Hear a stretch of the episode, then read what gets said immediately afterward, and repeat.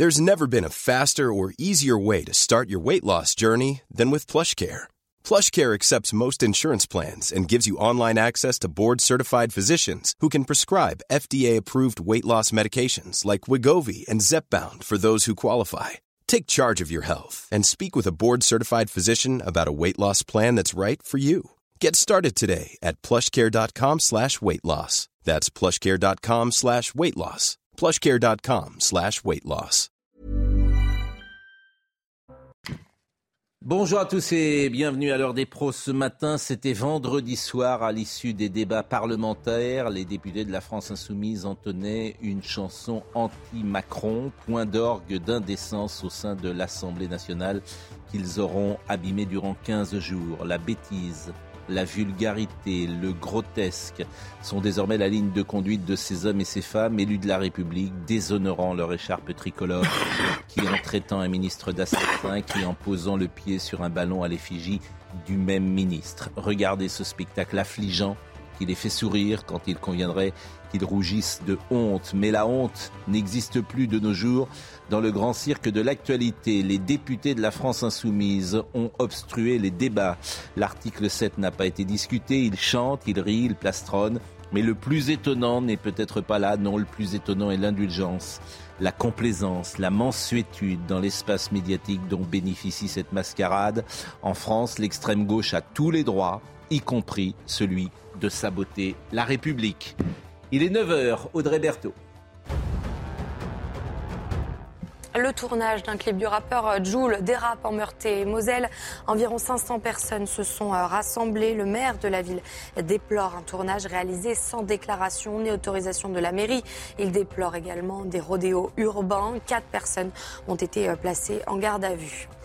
Le Conseil français du culte musulman adopte le principe de nouveaux statuts, donnant ainsi plus de poids aux acteurs euh, locaux. Ce changement euh, de statut devra être approuvé le 12 mars, mars prochain. Il mettrait ainsi fin au poids des fédérations de mosquées rattachées aux pays d'origine tels que la Turquie, l'Algérie ou le Maroc. Enfin, en Ligue 1, le Paris Saint-Germain a mis fin à sa série de trois défaites hier. Le PSG a battu Lille 4 à 3, mais Neymar s'est blessé à la cheville. Il souffre d'une entorse. Il devrait s'absenter environ trois semaines. De son côté, l'OM a battu Toulouse hier 3 à 2. Les Marseillais retrouveront les Parisiens. Ce sera dimanche. Et ce but de Mbappé, le premier que vous avez montré, est exceptionnel. Elisabeth Lévy, Noémie Schulz, Philippe Bilger, Gérard Leclerc, Jacques Séguéla sont là et Roselyne Fèvre. Vous êtes journaliste. Bonjour. Vous êtes chef du service politique à France 24. On vous connaît. Vous avez publié les battements du cœur du colibri, les battements de cœur du colibri. Votre fils est tombé dans la drogue assez tôt et je vous ai invité euh, ce matin, il a 28 ans aujourd'hui, vous nous direz d'ailleurs comment il va, mais je vous ai invité ce matin parce qu'on découvre avec l'affaire Palmade quelque chose qu'on euh, devinait, mais dont l'ampleur nous saute aux yeux aujourd'hui, c'est combien la jeune génération, je parle des collégiens, des lycéens, fument quand ils ne se droguent pas avec de la cocaïne dans des proportions absolument sidérantes. Absolument, oui. C'est-à-dire que maintenant, ils fument au collège. Euh, et souvent, d'ailleurs, les dealers les attendent euh, à la sortie pour leur vendre euh, soit bah, des drogues de synthèse, soit du, cannabis. Hein. et le problème avec le cannabis, c'est cette substance qu'il y a dans, le cannabis qui s'appelle le THC. Alors, j'arrive jamais à le prononcer, mais tétracabinol, bref. et plus c'est chargé en, THC, plus ça crée des addictions. Et parfois, par exemple, la résine de cannabis, ça peut aller jusqu'à 30%. Donc c'est extrêmement fort, euh, extrêmement addictif. Et euh, les jeunes consomment euh, ce genre de produits qui sont en plus, il y a plein de trucs dedans. Il y a du goudron, il y a des bouts de verre, il, y a, il y a des tas de saloperies en quelque sorte. Euh, et euh, ces jeunes-là, euh, eh bien, trouvent ça récréatif. Et, et, fument du cannabis. Il faut savoir votre juste fils Arthur, à 19 ans, il tombe dans la drogue. Vous dites c'est l'âge où se mêle l'insouciance, l'inconsistance, celui où on se sent ni grand ni petit, tout à fait naïf et, et, tout à la fois naïf, révolté, l'âge où l'on se saoule pour faire comme tout le monde. C'est ça qui est intéressant. Le parcours de votre fils, il, il sera interné, il va devenir d'une agressivité totale, il va vous voler ils volent, une montre en diamant pour se procurer de la drogue et, vous, vous courez d'hôpitaux psychiatriques en hôpitaux, en hôpitaux psychiatriques. Alors évidemment, votre cas est extrême, mais moi, ce qui me frappe... Pas tant que ça. Oui. Non, pas tant. Euh, mais ce qui me frappe, c'est, euh, comment dire, que on n'en prend pas du tout la mesure. Mais non. C'est-à-dire qu'on ne prend pas la mesure de ce qui se passe dans les classes de collège. C'est-à-dire qu'aujourd'hui, il faut dire aux parents qui nous écoutent peut-être, il y a 40% ou 30% dans une classe de seconde ou de première de gens qui fument du hashish. Non, mais même et, ils ne sont pas, et les parents ne sont mais pas avant, et peut-être avant. Donc ça, c'est sidérant. Alors qu'est-ce qu'il faut faire? Est-ce qu'il faut contrôler tous les gosses? On leur a proposé un, moment, un jour de se faire vacciner. Donc est-ce qu'il faut contrôler tous les gosses? Bah déjà, euh, pour qu'au moins les parents soient au courant. déjà, il n'y a pas assez de profs. Alors vous imaginez euh, bah, on, les a, on, les a, envoyés se faire vacciner. Obligatoire. Donc il y a un moment, faut où on dit c'est rien, et on laisse ah non, c'est pas rien. on prend ça détruit, ça détruit, ça détruit des vies, des jeunes vies, parce que le cerveau arrive à maturation à 25 ans. C'est les médecins qui m'ont expliqué ça. C'est-à-dire qu'un cerveau est mature à 25 ans. Donc, lorsque vous avez 14-15 ans ou 13-14 ans et que vous fumez, vous allez détruire des parties de votre cerveau. Donc, vous n'allez pas travailler à l'école. Vous allez, il y aura de la violence. Euh, ça, touche tout un pan de la, société. C'est terrible. Et euh, ce, qu'il faut faire, bah, ce qu'il faut faire, déjà de la prévention à l'école, mais alors faut pas arriver euh, le policier qui arrive avec sa petite mallette et qui fait, vous savez, la drogue c'est pas bien, pompant cucu, ça ne marche pas. Regardez quand Jacques Chirac avait décidé de faire de la sécurité routière une mm. cause nationale. Eh bien, les, les accidents de la route ont chuté incroyablement. Donc, moi, j'ai vu les campagnes campagnes, mais elles sont affligeantes. Mais parce qu'il faut contrôler. Alors, il y a un et puis contrôler aussi, mais alors à ce moment-là. Arthur, je lis un passage que vous avez avec votre fils. Arthur, tu as refumé Non, je te jure, j'ai rien pris. Tu me jures? Oui. Mais son oui perd en puissance à force d'être trituré par mes questions incessantes. Je vois qu'il ment. Dis-moi la vérité, je sais que tu mens. Enfin, si j'ai fumé un pétard avec Léo, un ami de ses années de pension à Reims, c'est lui qui m'a proposé un pétard, je n'ai pas résisté. Je bondis sur mon téléphone et appelle Léo que je connais bien. Tremblante, je lui dis Comment as-tu proposé du cannabis à Arthur? Tu connais la situation. Je n'ai pas vu Arthur et ne lui ai proposé de shit. Passe-le-moi. Et ne lui ai jamais proposé de shit. Donc après, on est dans des. où il ment tout le temps, ils volent. En fait, vous détruisez des gosses. Oui, complètement. Et la société ne fait rien. Oui, oui, parce que et en plus, plus on essaye d'être contrôlant, euh, plus, euh, plus les jeunes euh, mentent. C'est-à-dire que c'est pareil avec un addict à l'alcool. Les addicts à l'alcool vous mentent tout le temps. Un, ils sont dans le déni. Deux, oui, mais il n'y a pas 50% des gens qui boivent de l'alcool en France. Est-ce que là, moi, ce que je trouve effrayant. il y a pas mal. Hein. Il n'y a pas 50% d'alcooliques. Pas d'alcooliques, vous avez dit de gens qui boivent de l'alcool. Non, mais ce que je trouve effrayant dans ce, que dans ce qui me revient, c'est la proportion. Euh, alors, il n'y pas de chiffres, mais la proportion de ceux qui fument au collège et au lycée. C'est ça que je trouve mais ah absolument effrayant et qui nous saute au visage, en plus avec des produits qui sont beaucoup plus durs qu'il y a 30 ans. Est-ce qu'on ne peut pas en tirer la conclusion inverse C'est que la répression qui existe, elle existe peut-être pas assez, elle est... mais est-ce que c'est la répression la bonne solution? Je me tourne vers vous. Est-ce que la solution de contrôler tout le temps tout le monde est la bonne solution Non, ça marche pas la preuve. Hein. Ça ne marche pas. Par exemple, au, oh, pardon, au Canada, par exemple, l'argent de la répression de la drogue, hmm. c'est-à-dire des saisies, euh, est, est, utilisé pour la prévention et ouvrir des centres, etc. Donc, euh, on va en parler peut-être plus longuement, si Jacques veut dire un jour un mot, mais on va revenir sur le dernier, euh, les dernières informations sur l'affaire Palmade avec Noémie. Moi, je voudrais rebondir sur ce que vous avez dit. les accidents de la route provoqués par de la cocaïne, 16%. Par l'alcool, 3%. Ça veut dire que grâce aux campagnes qui ont été menées pendant des années par l'État et qui ont été bien menées, on a vaincu l'alcoolisme sur la route. Il n'y a pas de raison qu'on ne se mette pas à vaincre la cocaïne sur la route. Moi, j'ai déjà dit plusieurs fois sur ce plateau sur les autres que la première guerre du monde qu'il faut mener au monde, c'est la guerre contre la drogue, parce qu'il faut aller au départ des choses. Bah, il faut peut-être euh, mettre, euh, j'allais dire désigner, euh, ceux qui prennent de la cocaïne bien sûr, dans tous les milieux. je suis d'accord avec Donc, je ne veux pas faire de balance ton coquet, mais dans tous les milieux. Mais bien sûr. Parce qu'il y a déjà informer, informer les parents. journalistique, artistique, etc.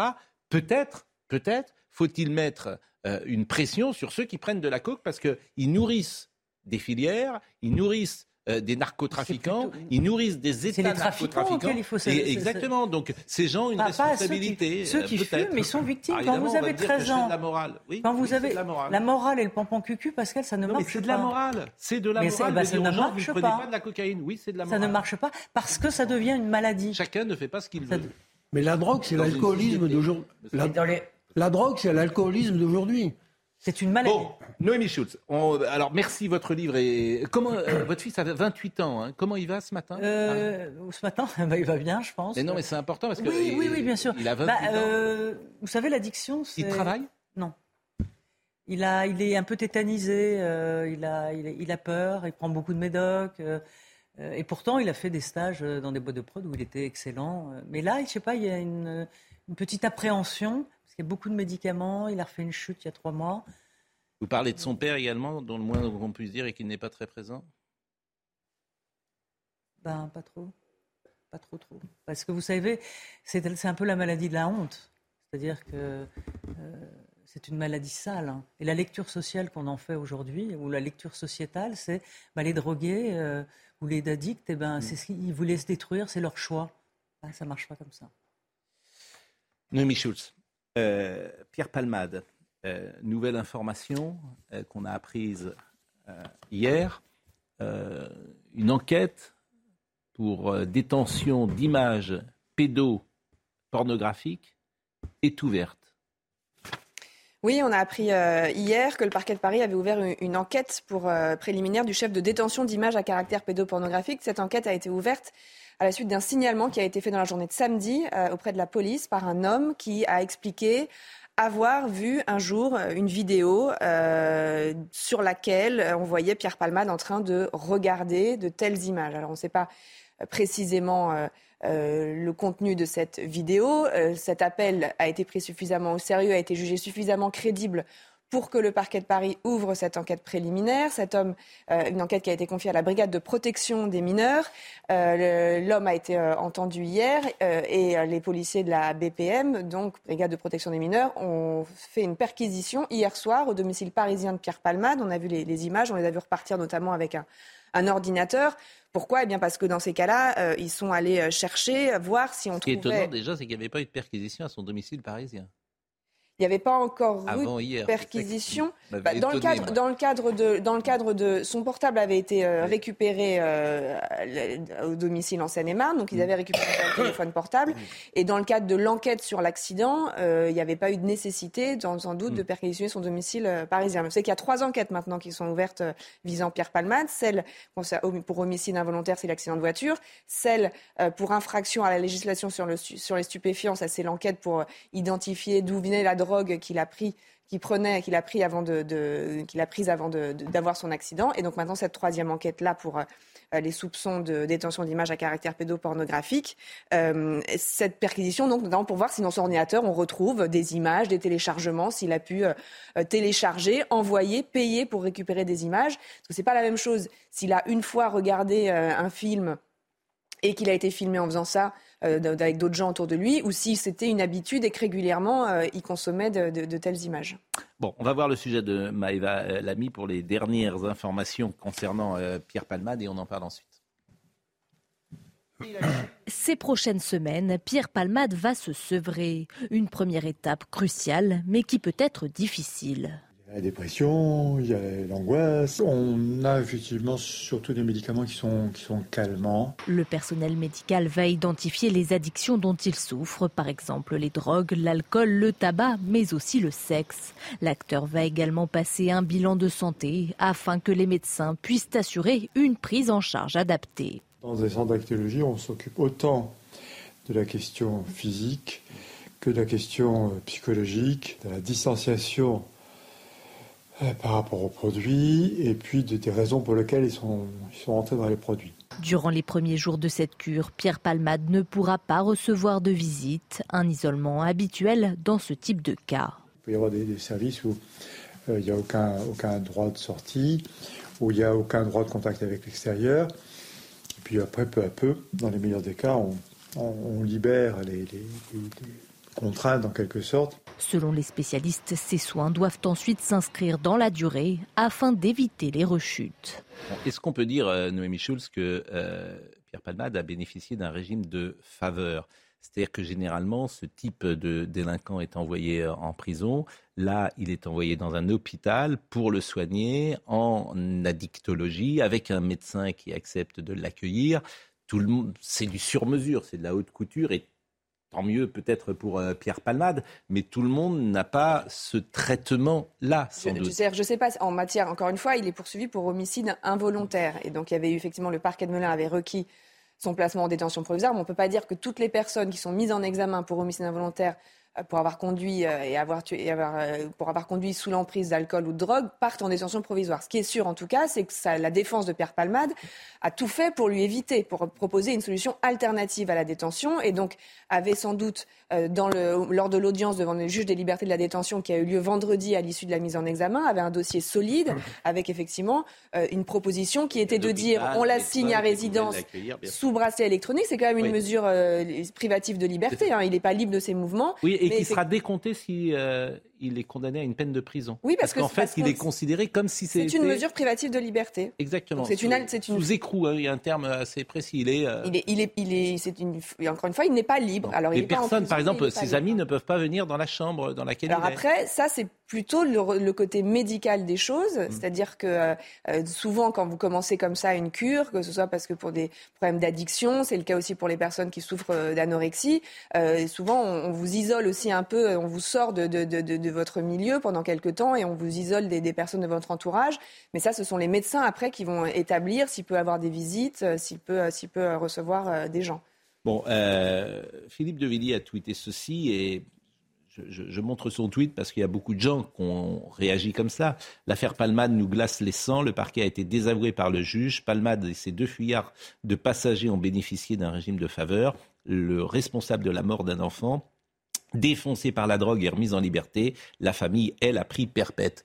Euh, Philippe Bilger. Euh, que Là, je, trouve ça euh, très outrancier. Beaucoup de gens, hein. moi j'ai oui, entendu ça. Hein. Mais en l'occurrence, il y a beaucoup de gens qui pensent ça. vous venez de l'évoquer, Pascal, la manière, la structure dans laquelle il va se trouver placé durant un certain temps est très contraignante. Et Moins si, la prison? Écoute, sans doute plus efficace. Oui, euh, mais euh, Noémie vous l'a dit tout à l'heure. Il y a très peu de gens qui sont incarcérés mm. pour ce type de délinquance routière, même la plus grave. On peut le regretter, mais c'est comme ça. Et là, je pense que si cette structure euh, remplit toutes ses promesses durant un certain temps, ça pourra faire le plus grand bien à Pierre Palmade. Mais j'ai pas le temps de revenir sur le débat d'avant. Euh. Si, parce qu'on va revenir de toute façon sur le débat d'avant. Euh, je, je, rejoins votre dénonciation globale, mais je crois qu'il faut pas mettre forcément dans le même bain terrifiant tous les adolescents ou tous les mineurs qui s'adonnent à la drogue. Il y a parfois une curiosité délétère qui euh, ne conduit pas à la dépendance absolue. Et deuxième élément, moi, c'est c'est ce qui m'intéresse dans le livre que je n'ai pas pu encore lire, c'est le fait qu'il y a encore des familles qui sont à l'abri de ce type de malfaisance. Ah bon? Ah oui. Moi, je crois pas. Euh, non, je dis. Quelle famille? Ben, je, De quel milieu? Ça touche tous les milieux Oui, non, mais c'est justement cela qui m'intéresse. Les familles qui sont à l'abri. Est-ce que, à votre avis, ça résume... Donc vous êtes en train de dire que Roselyne, c'est de... Non, bah non. Si, je... vous dites. Non, Pourquoi Roselyne, par exemple, mais, pourquoi ne serait-elle pas à l'abri ou serait-elle Ah non, mais Pascal, je me contente de dire qu'heureusement, malgré la généralisation du trafic, il y a encore des familles... Lesquelles? Les familles, je dirais, par hasard, vous voulez dire? Non, mais j'en connais. Ah ben évidemment, il y en a, mais euh, ce n'est pas lié à elle. vous, vous semblez dire que c'est au fond de la responsabilité des parents si les enfants ne fument pas. C'est ce qu'il y a un petit peu dans le sous-texte. Ben, pas du tout, mais je serais prêt à assumer ma question. Est-ce que, à votre avis, ces familles qui échappent au fléau de la drogue, ça vient euh, d'une éducation réussie ou est-ce que ça vient euh, probablement de structures psychologiques chez les adolescents, les jeunes gens qui sont plus solides. Alors déjà, pour répondre à votre question, enfin, je ne suis pas psychologue, Euh, en fait, vous demandez si elle a loupé l'éducation de son fils. Oui, c'est un peu dire. Mais... Pardonnez-moi de le dire comme ça, hein, mais, non. mais, c'est ce que vous êtes en train de dire à mais, Fèvre. Mais Pascal, j'ai rajouté une branche à mon alternative. cette question, elle, est, elle est légitime. D'ailleurs, oui, bien sûr, on, la pose. On, peut poser toutes les questions. Vous avez non, mais je, je pensais beaucoup à la fragilité de certaines psychologies. C'est vrai, c'est vrai aussi. Et, l'adolescence est un moment extrêmement euh, de, de fragilité. Et souvent souvent, c'est la timidité, par exemple. Euh, les, jeunes vont aller tirer sur un pétard parce qu'ils veulent intégrer un groupe. Ils sont très timides, ils ont besoin d'être euh, euh, acceptés, donc ils vont aller fumer parfois contre leur gré. Puis finalement, ils trouvent ça sympa. Je dirais que ceux qui échappent à ça, c'est peut-être pas une question de, de, conditions sociales, mais par exemple des jeunes qui font beaucoup de sport par exemple, qui vont au foot, au handball, euh, euh, qui font, je sais pas, de l'aviron. Très bonne remarque. Mais Excellente remarque. Excellente. Mais oui. C'est, c'est fondamental ce que vous venez de dire. Bah c'est fondamental. Donc leur faire faire du sport. Mais euh, bien sûr, bien sûr, le monde du sport a d'autres valeurs parfois, et les gosses qui font du sport, effectivement, D'abord parce qu'il y a la compétition et que ça les abîme s'ils en prennent. Vous avez parfaitement raison. Simplement, quand on a été mettre tous les enfants devant leur canapé pendant le Covid en leur empêchant de faire du sport, c'était vraiment intelligent. Pardonnez-moi. Et les conséquences, on les voit aussi là. Mais vous avez parfaitement raison. Euh, Noémie, vous vouliez dire quelque chose et après Elisabeth Lévy. Un mot sur, euh, sur le, traitement de faveur euh, dont parle euh, notamment Philippe de Villiers. le juge des libertés de la détention, il a pu aussi se dire est-ce qu'il vaut mieux que Pierre Palmade soit soigné correctement aujourd'hui pour qu'il puisse répondre de ses, de ses actes plus tard? C'est-à-dire c'est pas parce qu'aujourd'hui Pierre Palmade n'est pas incarcéré qu'il ne le sera jamais. Ça présage en rien de la suite. Ce que je veux dire, c'est que c'est beaucoup mieux, évidemment. Mais c'est un, un, un, traitement de haute couture et euh, le, le, commun des mortels n'en bénéficie pas. C'est ça que je veux C'est globalement tout comme les, souvent les cures de désintoxication, tout le monde ne peut pas se les, se les, payer. Et puis on rappelle que le parquet a fait appel, et donc ce débat-là, il va à nouveau avoir lieu dans un délai de deux mois maximum devant la chambre d'instruction de la Cour d'appel de Paris. Et c'est pas dit que la Cour d'appel de Paris confirme cette décision. Il pourrait être incarcéré à ce moment-là. Non, mais moi je trouve qu'il faut faire attention euh, en disant ça. Moi j'ai entendu sur ce plateau Georges Fenech qui disait, comme vous, hein, que c'est n'est pas une mesure exceptionnelle de ne pas incarcérer euh, dans ce genre de cas. Et je pense qu'il faut faire attention aussi. Pierre Palmade a commis une chose très grave, mais ça ne fait pas de lui un monstre qui doit être exclu de l'humanité. Or là, on est en train de passer à une forme de lynchage, c'est-à-dire on lui met tout, tout est sur la place publique. Et je pense à la chanson de Brassens, si vous voulez, à l'Auvergnat, dans laquelle il exprime aussi une espèce de compassion pour le fauteur, pour le pêcheur. Et parfois, j'ai l'impression, je me mets dedans, qu'on est les croquantes et les croquants, les gens bien intentionnés, si vous voulez, qui se déchargent de tous nos euh, problèmes de société sur un homme. Gérard Leclerc. Et juste dernier mot pour vous, est-ce qu'il n'y a pas, pardon Pascal, c'est important sur la question de la drogue, on oublie souvent la dimension d'échapper au réel. Voilà. Absolument. D'ailleurs, c'est une réflexion de mon fils. Euh, très vite. Euh, quand euh, un jour il est avec un copain, il fume à 8 heures du matin devant le, devant le lycée et mon fils dit mais pourquoi on fume? Non, son copain lui dit pourquoi on fume? Et mon fils répond pour échapper au réel. Oui, mais il y, a deux procès. Moi, je ne fais pas le procès à M. Palmade de fumer ou de prendre. Je ne fais, pas ce procès-là. Je, je, trouve qu'effectivement, il y a un problème de santé publique sur la cocaïne et sur fumer. Je lui fais un procès de prendre sa voiture. Oui, mais, effectivement. c'est ça la, la, la, Mais quand vous êtes dans un tel état. C'est la seule chose que je, que je fais comme procès, c'est de prendre sa voiture. Vous vous droguez pas. Vous vous droguez pas, Pascal. Euh, moi, a priori. vous êtes normal quand vous prenez votre. Ah, normal, je sais pas, mais. Je, dois être une exception, j'ai pas fumé un pétard de ma vie à 58 ans. Quelqu'un, enfin si j'ai essayé avec mon fils, mais j'ai fait un trois jours. Ah oui, ça, et j'ai pas euh, pris une, une, gramme de cocaïne de ma vie. Donc on doit être des exceptions aujourd'hui, mais pas tant que ça, puisque j'imagine Philippe Bilger non plus. Moi non plus. Non, mais ça modifie votre état de conscience. Oui, sûrement. Sans doute. Donc, vous n'avez pas des comportements euh, normaux. C'est-à-dire que vous êtes dans une forme de toute puissance et que rien ne peut, que vous maîtrisez tout, Enfin, j'ai eu quand même quelques euh, des gens qui ont pris de la cocaïne ce week-end qui m'ont dit euh, qu'ils étaient sur la même ligne que moi. Ils m'ont dit, moi j'ai pris de la cocaïne, je n'ai jamais pris ma voiture. Ce qu'on a appris, c'est qu'un des passagers avait proposé à Pierre Palmade de, conduire. à sa place. Un des passagers a dit en garde à vue, alors là encore, ce sont les déclarations d'un des passagers, c'est sujet à caution, mais ils ont dit qu'il avait pris il avait pris de la cocaïne et des drogues de synthèse une demi-heure avant l'accident et qu'un des passagers lui avait dit 10 secondes et la pause je peux prendre le volant et qu'il la... a refusé. Juste un mot, la France est le pays le plus cocaïné du monde. Mais d'où sort votre stat D'où sort votre stat du Figaro d'hier. Ah, ah, ah bon, par, par, par, tête d'habitant, la France est le pays le plus cocaïné du monde. bon. Écoutez, c'est. Mais c'est le sport, vous avez raison, ça serait intéressant de voir dans les pays où on fait beaucoup de sport, par exemple en Allemagne, on fait beaucoup de sport, euh, etc., de voir euh, s'il est. Mais là, vous avez tellement raison sur le sport. Qui d'ailleurs, le sport n'est pas assez. Il faudrait une politique de l'éducation nationale portée sur le sport, évidemment. Les valeurs du sport, elles sont tellement formidables. Bon, Noémie, je vous remercie. On va recevoir Nathan euh, Dever. On va continuer cette discussion qui est évidemment passionnante. On parlera de Gérald Darmanin qui a proposé et c'est une question peut-être de bon sens, de supprimer les 12 points à celui qui prend de la cocaïne. C'est la meilleure solution. Ah bah, bien sûr, et peut-être. Et puis peut-être va-t-il falloir des politiques. Euh, euh, D'ailleurs, ce qui est terrible dans l'histoire, c'est qu'il a, il a demandé à conduire, alors que c'est son compagnon qui doit le faire. La pause, et nous revenons. Merci, euh, Noémie. Berthaud est avec nous pour nous rappeler les titres. Monsieur Macron, sauvez nos églises. 131 parlementaires de droite et du centre alerte sur l'état des églises rurales en France. Dans une lettre publiée hier dans le JDD, ils appellent à leur sauvegarde. Ils écrivent à chaque fois qu'une église s'efface, c'est un fragment d'âme de la France qui s'évanouit. La guerre en Ukraine, le gouvernement chinois nie vouloir fournir des armes à la Russie. C'est pourtant ce qu'a affirmé hier le secrétaire d'État américain Anthony Blinken. Nous n'acceptons pas que les États-Unis pointent du doigt les relations entre la Chine et la Russie et encore moins qu'ils exercent des pressions et des contraintes, a déclaré un porte-parole du ministère chinois des Affaires étrangères. Enfin, nouvelle démonstration de force de la Corée du Nord. Le pays a tiré deux missiles balistiques à courte portée en signe d'avertissement à Washington et Séoul. Un lancement fermement condamné par le secrétaire général de l'ONU.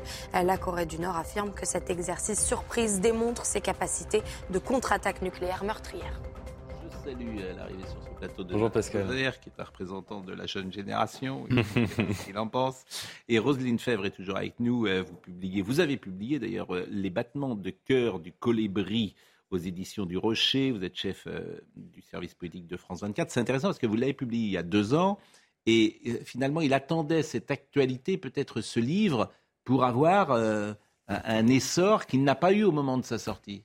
Alors euh, si, mais c'était, enfin si j'ai fait j'ai fait pas mal de, médias, mais sous le, sur le thème du livre où les gens, les intervieweurs me posaient des questions sur bah, comment on fait une mère, est-ce qu'elle, la, question qu'on me posait tout le temps, c'est alors la culpabilité. Mais on n'est jamais allé sur le sujet politique, on va dire.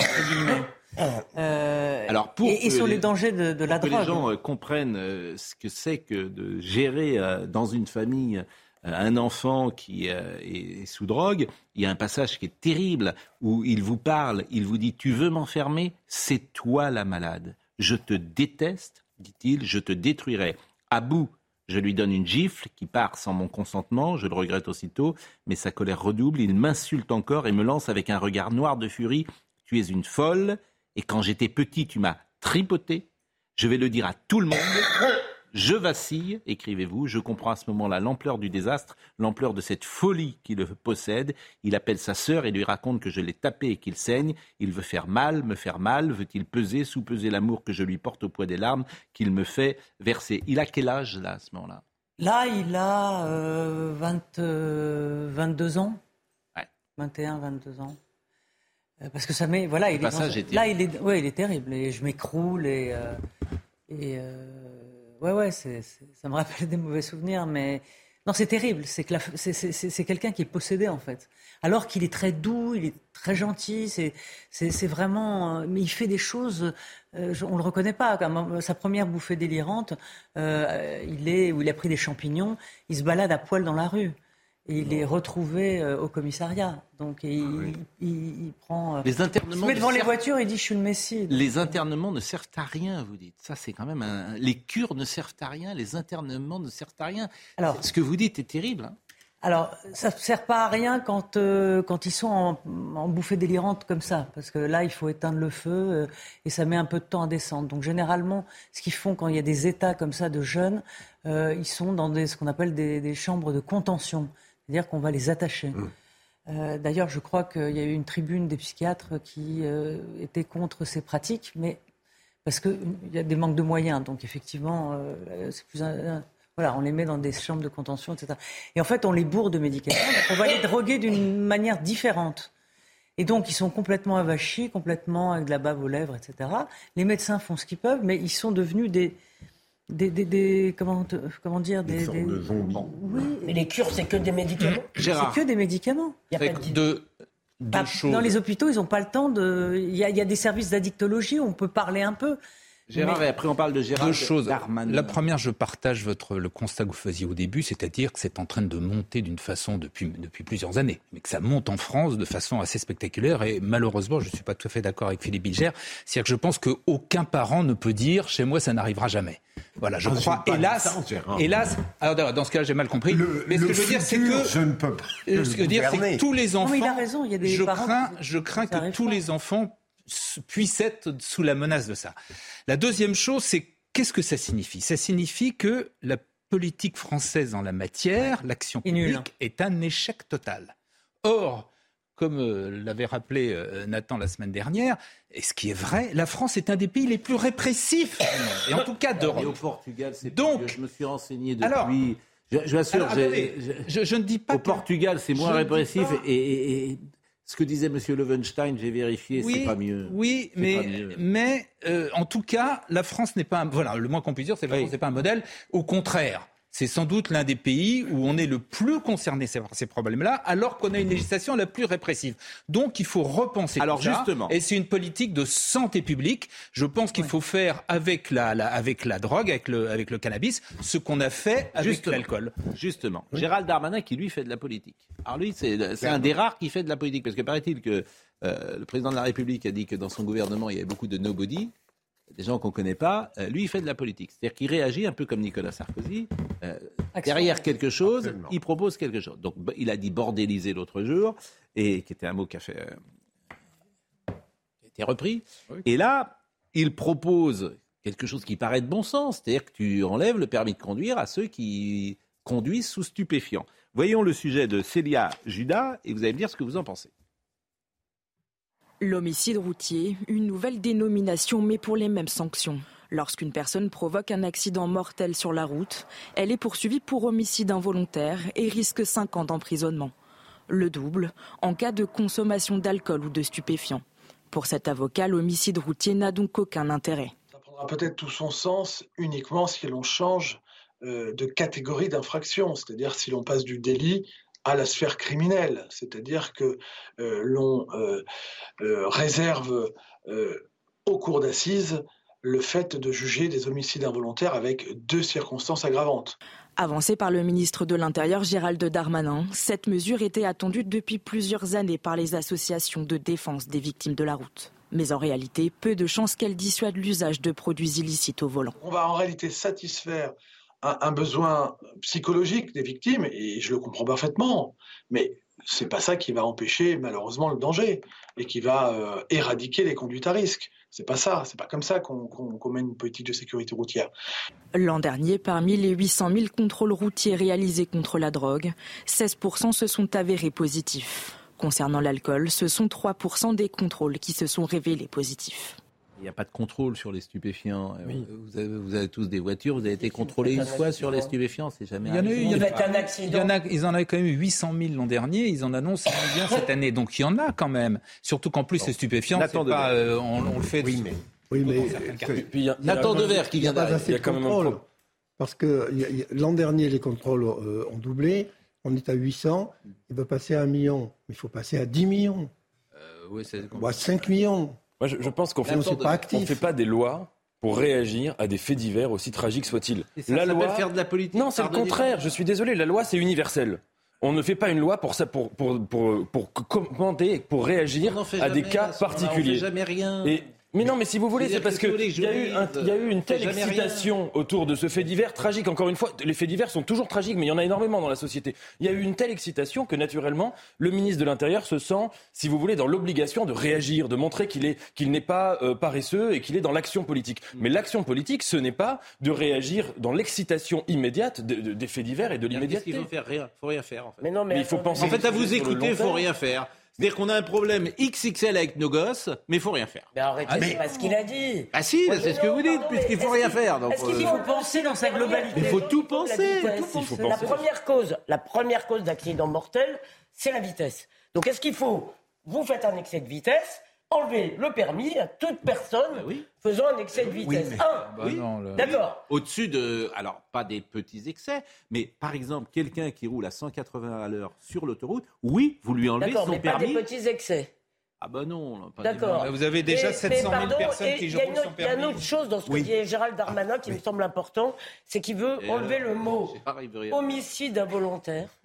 pardon. Gérard, il veut jamais rien faire. Oh, pardon, pardon, vas-y. Je connais Gérard. Non, mais il veut jamais rien faire. Donc je connais ça. Mais non, veut rien faire. Je dis que je dis et je dis comme Et laissez terminer. Oui. Alors, il veut enlever le mot homicide involontaire parce que c'est insupportable pour les victimes. Eh ben, il a raison. Alors, bah, laissez-moi quand même vous contredire. La liberté d'opinion n'est pas en voie de disparition ici. Donc, je pense que la justice, mm. ça n'est pas précisément, c'est le tiers qui s'interpose entre les victimes et le coupable.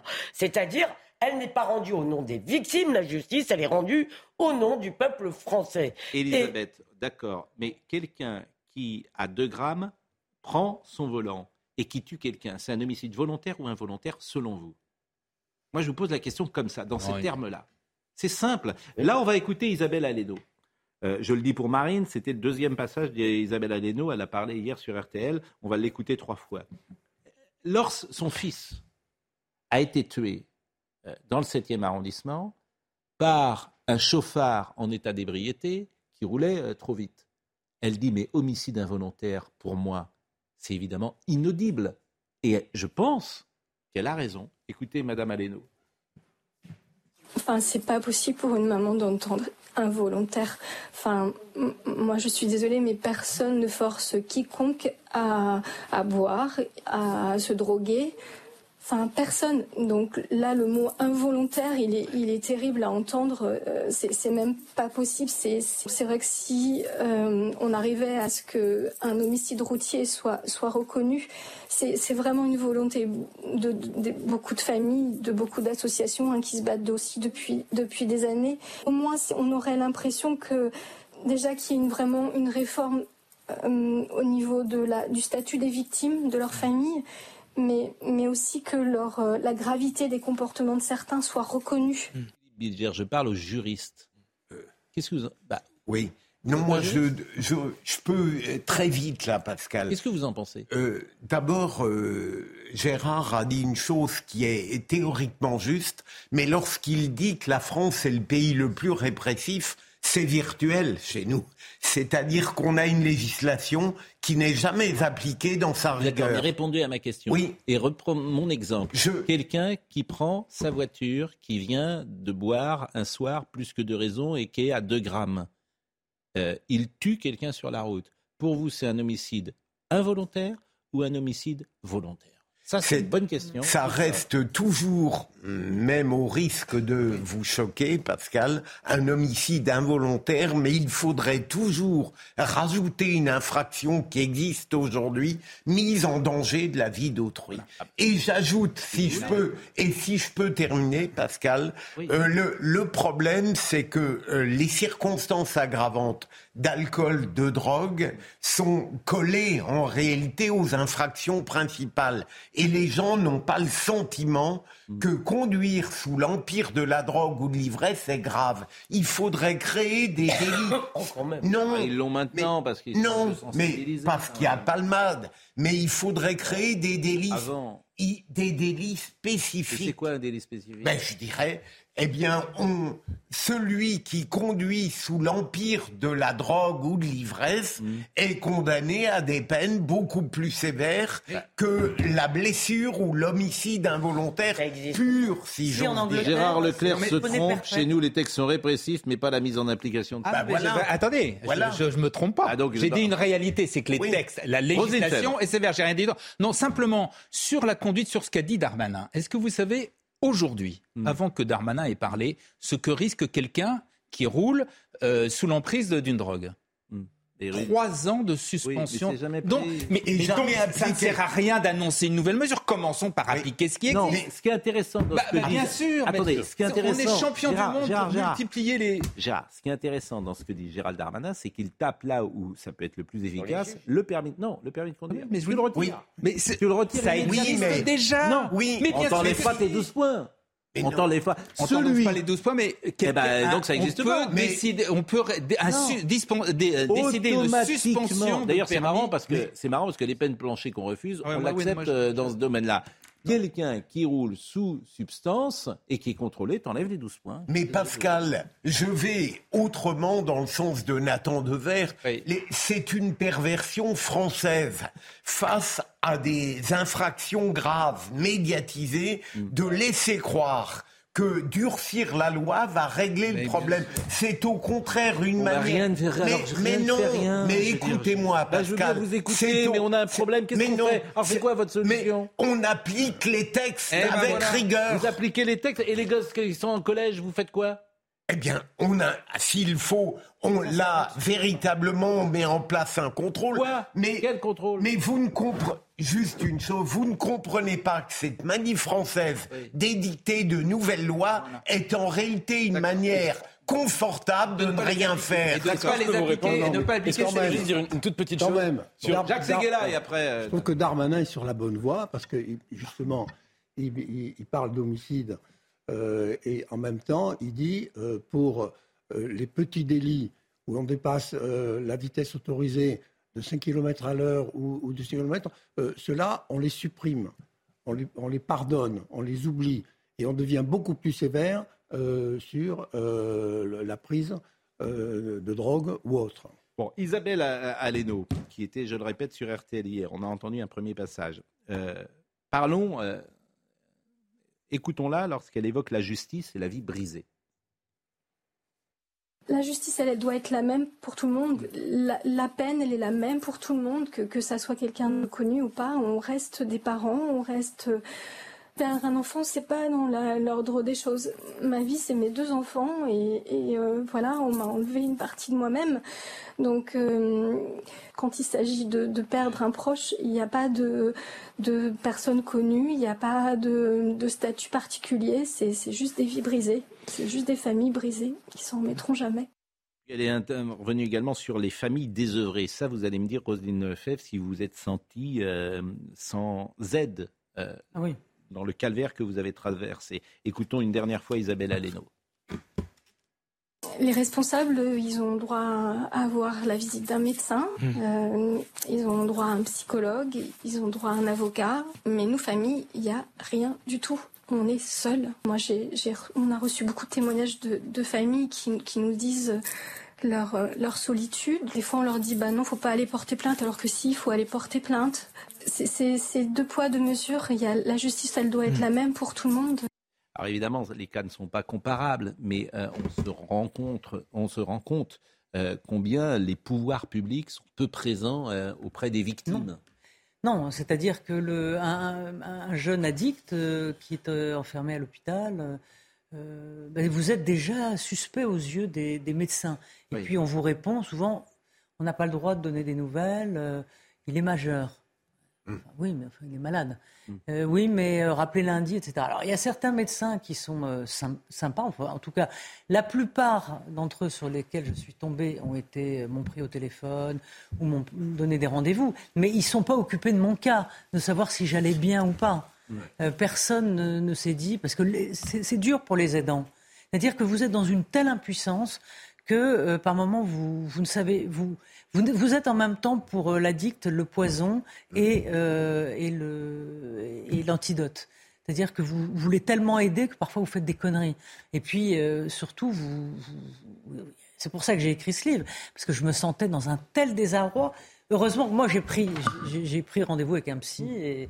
Alors, pour comprendre, je suis toute seule. Pour comprendre votre vie, Arthur sombre dans les antidépresseurs. Il pioche dans ses anxiolytiques comme dans une boîte de cachou. Je demande à voir son ordonnance. La liste donne le tournis du risperdal, un neuroleptique, du Valium, un anxiolytique, du Terralène, un antihistaminique utilisé comme somnifère au coucher, ah. du Loxapac, un neuroleptique qui donne des raideurs et des crampes impressionnantes à prendre le matin, et du Tertian, un antipsychotique, en plus de son traitement pour les troubles de l'attention qui contient de la ritaline, un psychostimulant puissant, un cocktail qui tuerait un éléphant. C'est ça votre vie. exactement. Ah et ça, on en revient à ce qu'on disait, c'est une question de politique de santé publique. La France est le pays, l'un des pays qui consomme le plus d'anxiolytiques. C'est pas, si vous avez à la fois le cannabis. Je suis d'accord, mais le témoignage de Rosine m'intéresse fortement. Quel avenir écrivez-vous pour un jeune drogué? Nous nous retrouvons à Paris. J'ai beau inventer des voyages, des stages, faire le tour de la terre. Je reviens toujours au même point avec les mêmes questions.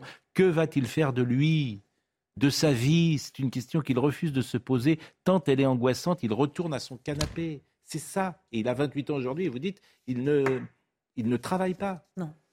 Ben non, il a trop de médocs et puis il se trouve toujours évidemment des excuses et puis vous avez droit à une euh, allocation adulte handicapé. Donc ça vous non plus, ça vous engage pas à, travailler. Mais c'est surtout que la drogue l'a beaucoup abîmé et les médocs euh, l'empêche mm. de se concentrer. Donc euh. c'est un peu le serpent qui se, qui se mord la queue.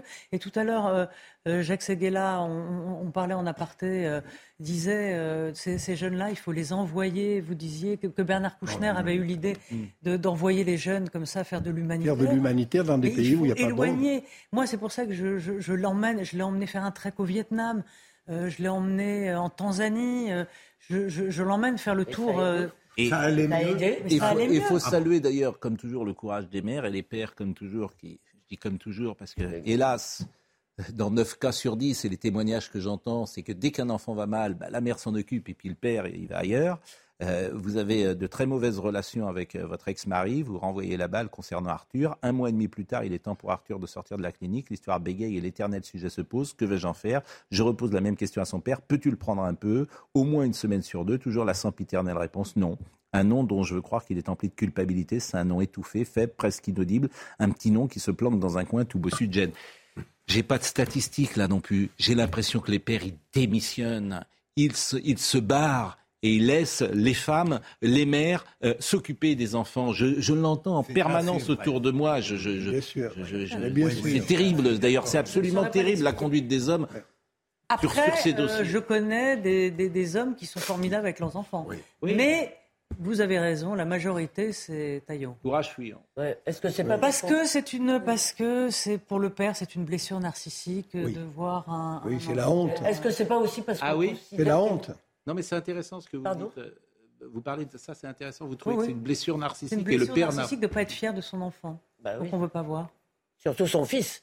Bah et est-ce que est-ce qu'il n'y a pas aussi cette idée qu'on considère cette affaire de drogue comme une maladie de la volonté en fait? Absolument. La volonté, elle est, euh, c'est difficile. Et justement, je pose la question à mon fils. Je lui dis, attends, as toutes ces hospitalisations où tu as été entouré de gens complètement bradzingues, qui t'ont volé des trucs, qui ont été, et, il me dit, cette fois, je, je veux plus aller à l'hôpital. Et, finalement, il replonge dans la drogue. Je lui dis, mais je croyais que tu voulais plus aller dans ces. Il dit, mais parfois c'est trop fort. J'oublie euh, la dureté de l'hôpital. Le seul truc qui m'intéresse, c'est de me droguer, parce que ça s'appelle le craving. C'est une envie irrépressible. Ce que disait euh, William Lovenstein ici euh, la semaine dernière, toute la semaine. Et c'est vrai que ce témoignage, à mon avis, est très important, Roselyne Fèvre. Moi, je voulais faire une toute petite remarque, on se demandait qu'est-ce qu'on peut faire pour essayer de, de, repenser quand même les politiques de prévention. En vous écoutant, j'ai l'impression que euh, en France, euh, euh, malheureusement, tous les discours sur la drogue sont souvent monopolisés par le discours scientifique, la dimension purement scientifique, qui est évidemment centrale, oui, et, avec aussi des addictologues, etc.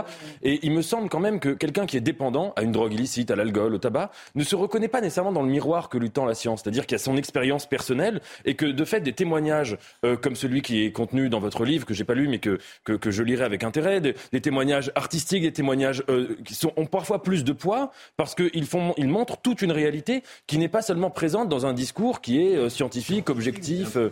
Ouais. disons que les, les, médecins, on, on, les entend quand même, mais, mais trop peu. C'est ça que vous êtes en train de, de, de, le discours. C'est plutôt qu'on entend beaucoup de médecins et moins de gens qui donnent un, discours humain sur la drogue. C'est un peu conceptuel, cher. Moi, je trouve.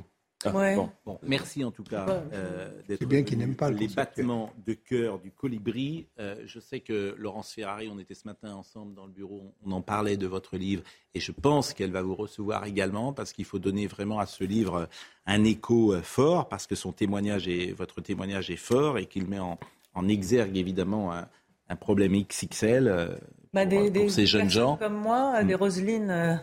Oui. Il y en a des milliers. Bah, c'est pour ça que c'est. Des dizaines de milliers qui m'ont écrit, qui. Bien sûr, bah, bien sûr, bien sûr. Donc merci d'être venu témoigner ce matin. On va marquer une pause. On parlera évidemment des retraites, de ce qui se passe, du spectacle affligeant de l'Assemblée nationale, de euh, François Hollande qui est intervenu hier sur le nucléaire. C'est pas lui. Donc comme ça, de toute façon, tu sais, il y est pour rien. Il n'y est pour rien du tout de tout ce qui s'est passé. Et euh, personne n'est jamais responsable de rien d'ailleurs dans ce pays. C'est-à-dire qu'on est en difficulté dans le nucléaire, mais il te dit ah bah oui, c'était Fukushima à l'époque, tout le monde fermait le nucléaire. Donc en gros, on faisait n'importe quoi. Donc pour euh, c'est Fukushima, donc voilà. Donc on fermait le, nucléaire. C'est bien, vraiment, bravo, bravo. Quelle, quelle présidence. Merci Roselyne Fèvre. Merci, beaucoup et bon courage à vous. Bah oui, merci. Bon courage à vous. Euh, euh, une pause et nous revenons dans un instant. Audrey Berthaud, il est 10h01. Freddy va passer au nord-est de la Réunion ce soir, qualifié de monstre par Météo France. Ce cyclone tropical se déplace vers l'ouest. Des rafales à plus de 295 km/h et une forte houle devraient affecter la côte de l'île. Une alerte orange est en cours. Les autorités appellent à la plus grande prudence. Le Burkina Faso annonce la fin officielle des opérations des troupes françaises sur son sol. Près de 400 soldats des forces spéciales françaises étaient encore sur place le mois dernier. Une cérémonie solennelle de descente de drapeau a eu lieu samedi, marquant la fin officielle des opérations sur le sol burkinabé. Et puis le plus grand carnaval du monde, le carnaval de Rio a commencé hier soir. Le défilé a débuté avec cet immense char aux têtes de dragons dorées et vertes. Plus de 70 000 personnes se sont réunies pour profiter du spectacle. Des millions de Brésiliens étaient également scotchés devant leur télévision. Louis Alliot, qui est le maire de Perpignan, nous écoute et il dit le grand non-dit du sujet que vous venez de traiter. La consommation est massive dans les milieux les plus en vue, comme dans les boulots les plus élémentaires, et elle touche des esprits de plus en plus jeunes. Où sont les pouvoirs publics? Pourquoi cette pudeur a évoqué ces problèmes et lancé des campagnes massives de prévention à destination des jeunes? Pourquoi? Parce que dans la politique, la culture, les boulots high-tech ou la finance, la consommation est la norme. Et les conséquences psychiatriques seront et sont énormes. Du courage et faire la guerre tous azimuts, voilà ce qu'il faut faire. Euh, le maire que je suis constate les immenses dégâts. C'est quelqu'un qui a les mains dans le cambouis, si j'ose dire, et qui voit ça. Et c'est vrai que ce sujet nous inquiète. Je vous ai trouvé un peu dur sur Gérald Darmanin parce qu'effectivement, il réagit, mais c'est aussi ça, faire de la politique. Alors effectivement, Nicolas Sarkozy faisait ça aussi, mais c'est pas forcément. mais je voulais pas être dur contre lui. Je voulais être dur contre la pression médiatique qu'il subit. C'est-à-dire que moi, si j'étais à sa place, évidemment, euh, je ferais la même chose parce que s'il ne, s'il ne réagit pas, tout le monde va dire, bah, il ne fait rien, il est paresseux. C'est la pression médiatique. Aujourd'hui, quand même, l'actualité est structurée comme une grande série télé. Donc là, on a trouvé la saison palmade avec des épisodes. Il y a une nouvelle enquête. Un monsieur a appelé pour dire qu'il avait peut-être eu euh, des trucs euh, pédopornographiques allez hop, on fait immédiatement fuiter ça dans la presse. C'est quand même, ça fonctionne ainsi. Et donc à partir de là, il est normal qu'un ministre soit sommé d'agir. Mais enfin, c'est normal et à la fois c'est pathologique parce que c'est extrêmement malsain. Non, mais bon, là, non, il saisit le moment où il est audible. Philippe Bilger voudrait parler. Euh, Darmanin, il s'oppose à une réalité qu'il constate. Et la proposition qu'elle fait est très pertinente. Mais je, le gros problème en France, on est très doué pour les lois et pour les mesures mais on est nul pour leur application. Parce que ça, demande du courage. Et c'est le gros problème. Ah, ça, je suis d'accord avec vous. Alors, la retraite, justement, on sort d'une séquence effrayante. Ouais. Je n'ai jamais vu ça. Et la mensuétude, euh, l'indulgence pour la France insoumise, parce que la séquence qu'on a vue euh, de tous les députés de la France insoumise qui chantent, euh, on l'a même pas vue dans les grands médias. Elle n'est pas montrée. Elle n'est pas sur les réseaux sociaux, mais personne pointe quand même que leur attitude est ridicule, grotesque, insultante, etc. Que c'est vraiment ça, ce n'est pas convenable. C'est bon. Alors il y a quand même. C'est le Titanic. L'Assemblée coule. Oui. Je, suis d'accord avec vous. Je ne sais pas qui a dit d'ailleurs que euh, Jean-Luc Mélenchon a, lancé la boue de sauvetage qui a sauvé l'exécutif. c'est possible d'ailleurs, parce que même M. Martinez, euh, effectivement... Euh, c'est le héros de, de bah, on va l'écouter tout à l'heure, parce que et Martinez et Rousseau pointent Sandrine Rousseau pointe l'attitude de la France insoumise. Mais voyons quelques petites séquences d'invectives, si j'ose dire. Euh, tout d'abord, Olivier Dussopt, c'était en fin euh, de débat vendredi soir, le ministre du Travail. Mesdames et messieurs les députés insoumis, vous m'avez insulté 15 jours. Vous chantez, mais vous m'avez insulté. Personne n'a craqué. Personne n'a craqué. Et nous sommes là devant vous pour la réforme. Bon, personne n'a craqué, il est quand même bien, il quand même bien chaud. Bon, Monsieur Delogu, euh, voyez cette séquence qui s'est filmée, euh, lui en, euh, également. Même si Macron ne veut pas, nous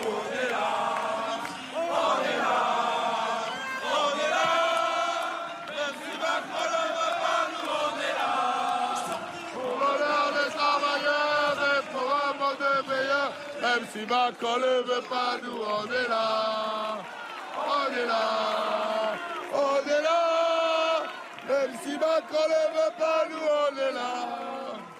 Pour l'honneur des travailleurs et pour un monde. Même si Macron ne veut pas, nous on est là. Mais ça, c'est absolument terrible parce que la Marseillaise de la NUP, c'est le chant euh, du pire. Hein. C'est le chant des Gilets jaunes. Euh, les Gilets jaunes. Euh, les Gilets jaunes ah, étaient moi. Oui, il n'y avait pas de, avait pas de député Gilets jaunes. chanter les Gilets jaunes. Oui, mais vous voyez, moi ce qui me frappe, c'est la bêtise et la vulgarité, même jusqu'au timbre de la voix. Oh. Quelle vulgarité. Non mais vraiment, c'est vulgaire. Mais disons-le, pourquoi On va vous accuser de Je ne sais pas qui parle, mais surtout, on est vulgaire. Rappelez qu'on s'appelle, je suis désolé de vous le dire, tu as l'impression d'être au C'est vulgaire. Mais je suis frappé de voir à quel point ça ressemble au club, à la révolution, mais sans le talent. Oui, c'est tout de même, ça joue énormément lorsqu'on entend la médiocrité de ses propos. Je suis d'accord avec vous. C'est le monsieur qui chante là, je sais pas qui c'est d'ailleurs, mais et Louis Boyard derrière. On est dans les, on est dans important ce que vient de dire Philippe parce qu'on se plaint beaucoup qu'à l'Assemblée il y ait des débats violents. C'est pas ça qui est grave. Ce qui est grave, parce que l'Assemblée, c'est là pour civiliser, représenter les conflits, hmm. y compris de façon violente. Ce qui est grave, c'est le niveau. Le niveau, mais misérable. Bon, et alors, paraît-il, j'ai lu à la buvette, ça y va, j'ai lu ça dans le journal du dimanche hier, visiblement. Euh, ah ouais? À la buvette, euh, il y, avait plus de. Il y avait plus de, bouteilles vidées que par le passé. Bon, je ne sais pas si c'est vrai. Je voulais faire une, petite remarque sur le, nivellement par le bas euh, au Parlement. J'ai l'impression quand même que la cause est aussi technologique. C'est-à-dire qu'aujourd'hui, les réseaux sociaux font que les députés, et notamment je pense les jeunes députés, les députés qui ont plus ou moins mon âge, en fait leur seul but, c'est de se dire le petit temps de parole que je vais avoir dans l'hémicycle, il faut absolument que ça fasse un buzz incroyable sur les réseaux. Et à partir de là, ça tire vers le bas. Parce qu'évidemment, on va pas faire du buzz en faisant une analyse rigoureuse, intelligente, nuancée, complexe. On dit une bêtise, ça fait du buzz, on se fait insulter. Autre séquence. Leur responsabilité est entière. Non, mais, mais je suis pas en train de. Autre séquence. Autre séquence que je voulais vous montrer sur euh, bonne analyse. Euh, autre séquence de la France insoumise à l'Assemblée nationale. Alors ça, c'est la séquence culte, si j'ose dire.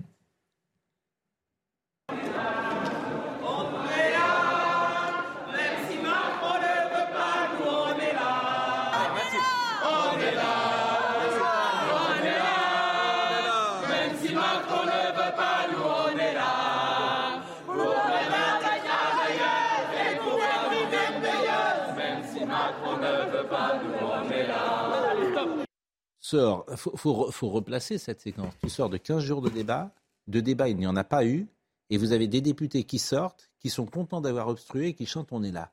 Voilà le niveau de ces gens-là.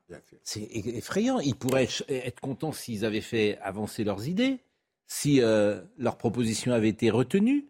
C'est le niveau zéro. Ce qu'on voit là, c'est le niveau zéro de la politique. Ils sont tout contents. C'est l'Assemblée de la honte. C'est effrayant. Mais l'Assemblée de la honte. Les Français ont honte de leur République. oui, mais pardonnez-moi, ils n'ont pas honte de toutes euh, les euh, représentations dans l'hémicycle. Hein. Pardonnez-moi de le dire comme ça. Hein. Suivez mon regard. Non, mais bien sûr. Euh, mais est-ce qu'au-delà de la responsabilité, ben au-delà de la responsabilité quasi exclusive de LFI, est-ce que vous admettriez, Pascal, que c'est un échec pour tout le monde? Au fond, c'est comme si tout le monde n'avait pas voulu. Ah non, c'est pas facile. C'est un peu facile, c'est dans une équipe de football, on a deux ou trois éléments qui sont mauvais, bah tu Non, mais Pascal, c'est très important parce que ça veut dire que personne ne souhaitait vraiment un vote sur l'article. Non, le grand perdant. Le grand perdant. Et François Hollande a raison. Non, mais François Hollande, qu'est-ce qu'il dit, François Hollande? Évidemment, il dit c'est un gâchis pour tout le monde. Bien sûr. Non, il a raison. Un gâchis... Mais non, c'est d'abord un gâchis pour la gauche. Non, oui, c'est tout. Pardonnez-moi de le dire comme ça. Alors après, tu dis tout le monde y perd, bien sûr, mais c'est d'abord la gauche. Mais pas seulement. Le grand, le grand ah perdant, c'est Jean-Luc Mélenchon. La grande gagnante, c'est Marine Le Pen. Oui. C'est ça qu'il faut voir. Moi, Avec tous les drames que ça peut comporter. C'est vrai qu'ils ont fait. Séquence, je vous donne la parole, mais dernière séquence invective que je voulais vous montrer. Elle est un petit peu plus euh, longue. Tout ce qui s'est passé ces derniers jours. Écoutez, regardez.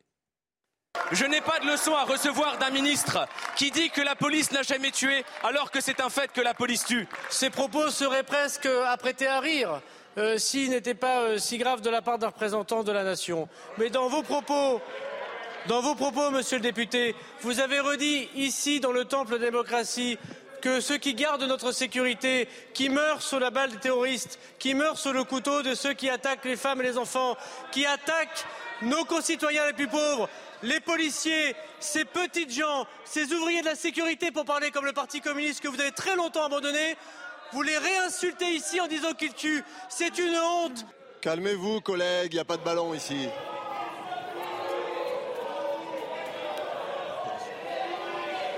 Je retirerai mon tweet le jour où vous retirerez cette réforme qui va sacrifier des milliers de gens. Voilà. Au nom des députés du groupe de la gauche démocrate et républicaine, je tiens à dire à quel point nous sommes choqués par les propos qui ont été tenus et j'ajouterai.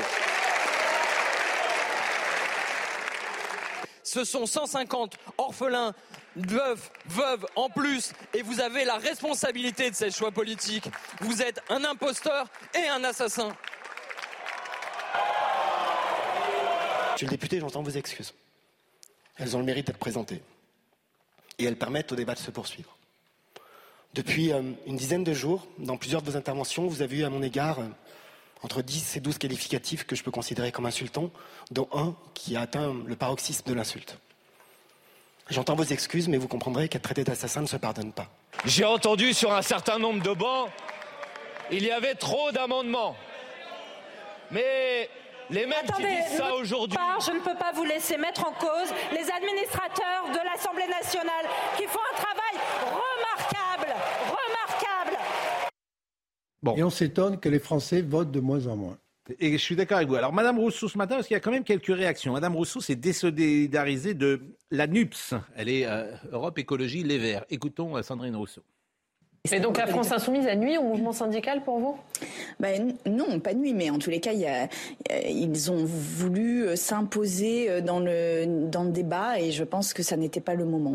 Vous leur en avez parlé euh, ah pendant les débats, avant vendredi minuit, il y a eu des discussions. Et ils savent, ils savent que je ne suis pas très contente. non, mais au-delà de vous, est-ce qu'il y a eu des discussions dans, cet intergroupe de la NUP Comment ça s'est passé? Tout à fait, oui. On, a eu des, mais on avait des, des réunions très régulières, parfois deux, trois par jour. Hein, donc vraiment on se parlait beaucoup. Et, euh, oui, ils savent que nous n'étions pas sur la même ligne et, ils ont décidé de, faire cela. Très bien, c'est leur stratégie. Je la respecte aussi, mais je, dis juste, là, je pense que... Mais ça veut dire que majoritairement, au sein de l'intergroupe de la NUP, c'était votre ligne qui était majoritaire mais je sais pas si on les socialistes étaient sur votre ligne, les communistes étaient sur votre ligne. Oui, euh, les socialistes, communistes et nous euh, voulions aller sur la. Et une partie de la France insoumise aussi, effectivement. Il y a des dissensions importantes. Donc ça veut dire qu'il y a eu un manque de respect de cet intergroupe pour vous?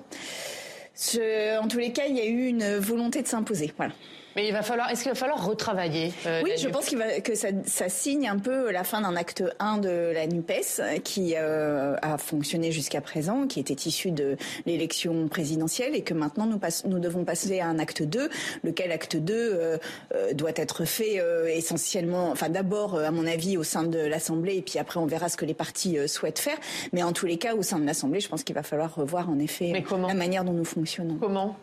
Eh ben, en, faisant en sorte qu'il y ait une coordination qui prenne des décisions avec des, quelque chose qui soit beaucoup plus finalement clair et démocratique, j'ai envie de dire. S'il y a, un il y a trop d'hégémonie de la France insoumise au sein de la NUP C'est pas une question d'hégémonie, c'est une question de, de vouloir continuer sur la ligne de LFI. Et la LFI n'est. Enfin, je pense qu'il y a une différence entre LFI et la NUPS. Eh ben, non, elle a, elle a six mois pour le. L'illumination.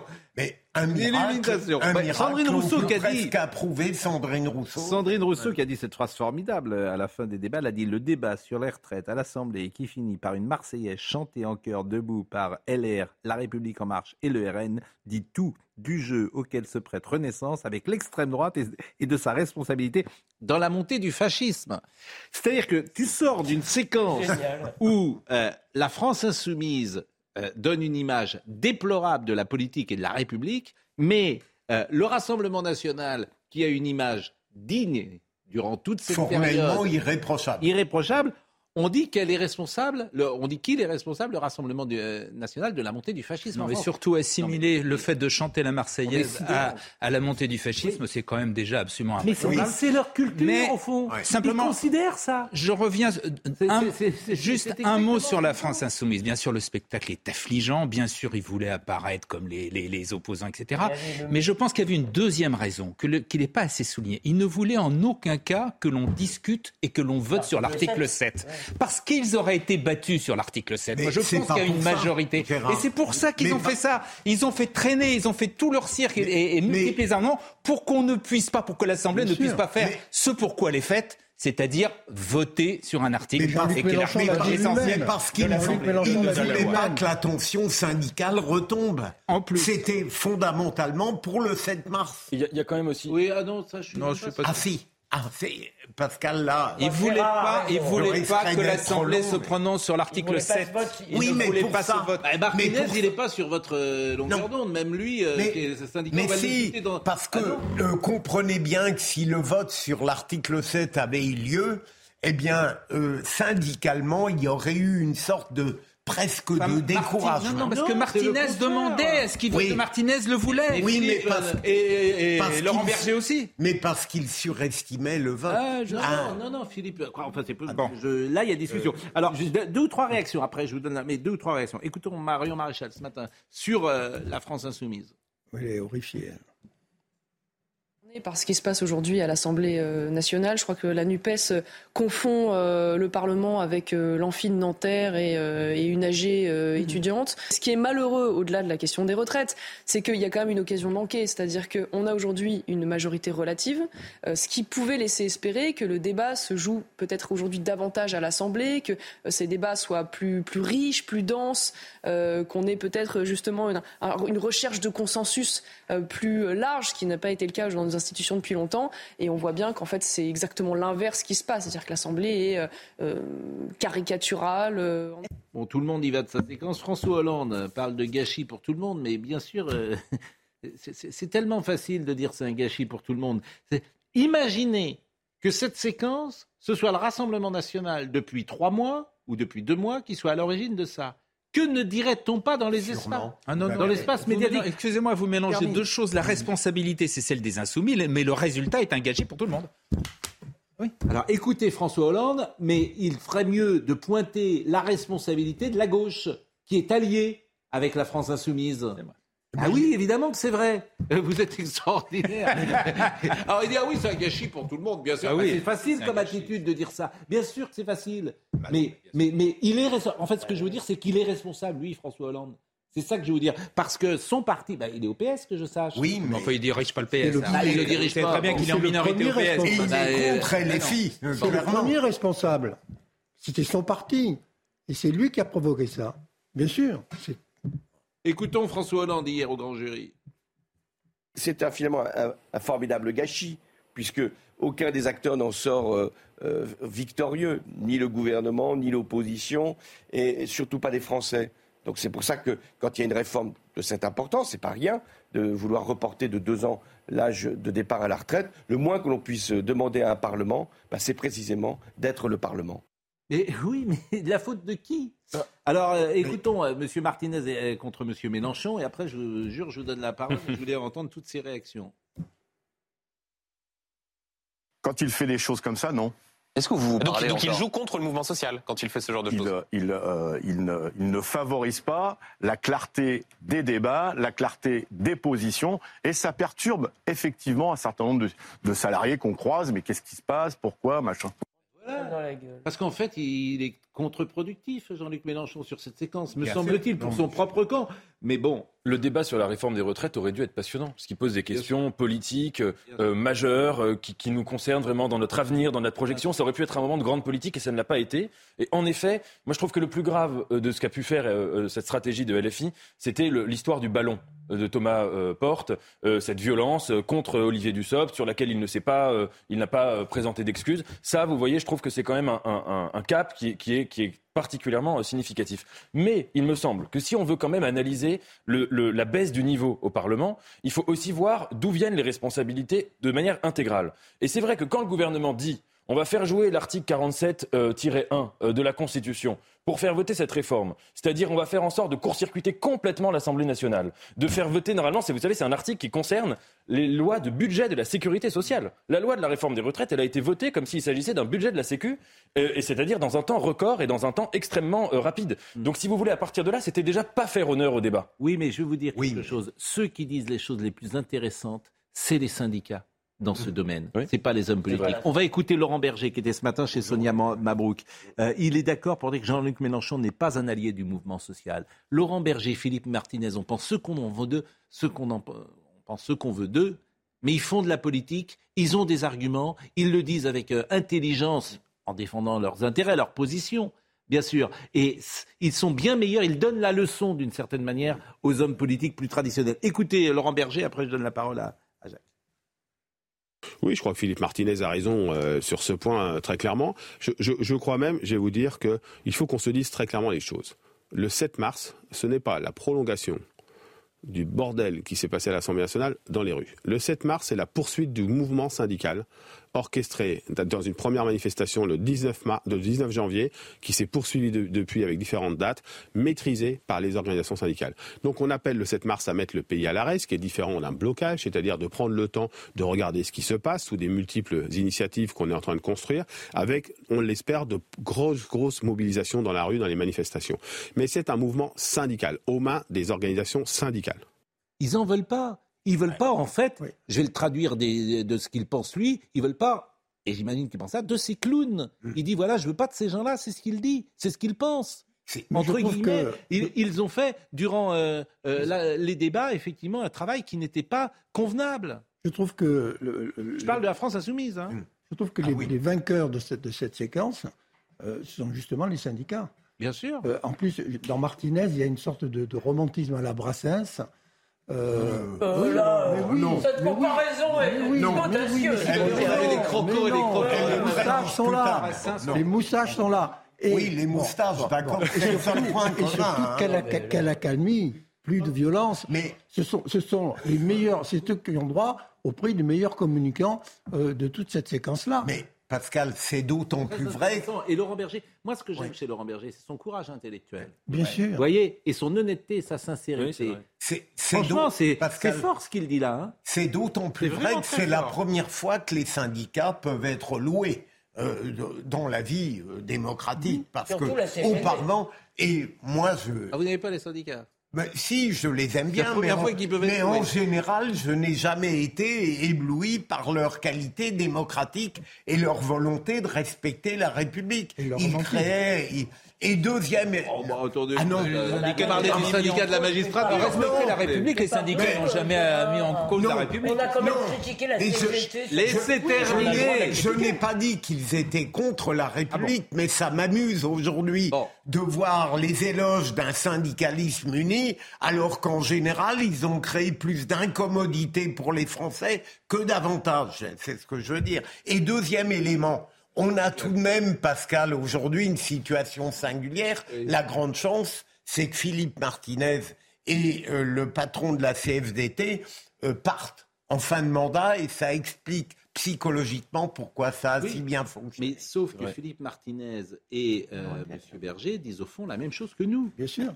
Ils disent la même chose. Et eux, ils sont de gauche. et ils le disent différemment, mais ils disent la même chose. Ils disent ces gens sont contre-productifs et, n'aident pas le mouvement social. En fait, ils font de la politique et pensent effectivement, ce qu'a dit Nathan est juste. voilà, les 15 secondes sur les réseaux sociaux. Voilà pour qu'ils font de la politique. de la politique apaisante.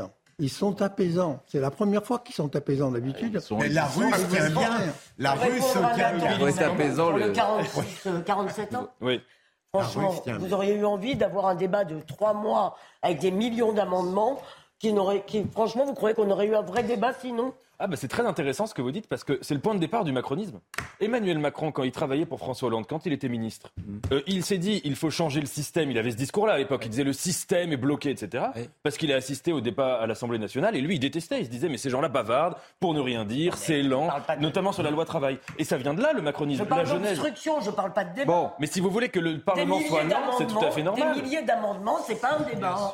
Alors c'est euh, Olivier D'Artigol. Je pense qu'il est avec nous d'ailleurs ce soir, Olivier D'Artigol, et il me il m'écrit cela. C'est une nouvelle fracture à gauche, fini la NUPS.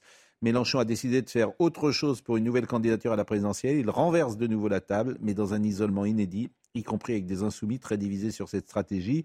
Et puis il vous répond en disant Mais enfin, les syndicats n'ont jamais été factieux. Non, bah, Olivier m'a mal compris. Oui, mais aujourd'hui, vous êtes. Euh, non, mais je ne suis pas un fanatique des syndicats français parce qu'ils n'ont pas le sens de la collaboration de classe qu'ont les Allemands. Et je dirais, euh, il nous manque un Bad Godesberg. Bon, ça, il nous manque un Bad Godesberg. Oui. et, il nous manque. C'était pas les syndicats. C'était pas les syndicats. Et, je suis heureux de voir à quel point aujourd'hui beaucoup de Français... Vous n'aviez pas Georges Chegui ah, mais j'avais le plus grand respect. Pour... André Bergeron Non, mais les, personnalités, je ne les détestais pas. Mais le syndicalisme français est un syndicalisme de blocage plus que de proposition. Honnêtement, c'est pas de syndicalisme parce que bon, c'est euh, notre manière d'avancer. Euh, on, a du mal à négocier merci, merci de dire exactement ce que je viens de dire. Oui, mais c'est pas forcément de la responsabilité des syndicats. C'est-à-dire que les peut-être que les patrons ne comprennent qu'une chose, le rapport de force XXL. Mais attendez, a les, les syndicats. vous critiquiez vous-même la CGT oui. et son affaire de blocage. Mais peut-être que notre histoire, peut-être que l'histoire de France Peut-être. Je dis bien que peut-être, je ne sais pas ce qu'en pense Jacques Seguela, qui est patron. Ils sont profondément. Oui. Comment ça se passe dans notre entreprise il y a la cégette Quand vous étiez, patron, quand c'était vous qui décidiez Oui. De tout mais dans la, publicité, le, syndicalisme n'a jamais été très puissant. ah non, il y a peu de... Donc, alors, faut pas euh, dire... le nucléaire. François Hollande hier, ce nucléaire formidable. Alors on attendait. La manière dont il est interrogé est formidable. Ça, je vous assure, c'est vraiment. Il y a une sorte de, de, bah, Monsieur Hollande, je vous en prie, prenez un petit café, pas de problème. Il a, il a fait n'importe quoi. Mais non, mais c'est formidable. Il a fait juste n'importe quoi, personne ne lui dit. Donc, il faut lui dire quand même qu'il a fait n'importe quoi sur le nucléaire. Et là, il vous dit Fukushima. À Fukushima. Valéry Giscard d'Estaing, dans le même temps, disait euh, Fukushima n'est pas un accident nucléaire. Ah Fukushima n'est pas un accident nucléaire. Une fois que tu as dit ça, c'est quand même un. Ce que tu demandes précisément à François Hollande, c'est de dire Fukushima n'est pas un accident nucléaire. C'est ça que tu demandes à un président de la République. C'est pas de faire du bruit avec sa bouche. Écoutez. Lorsque j'ai été élu président de la République, c'était quelques mois après Fukushima.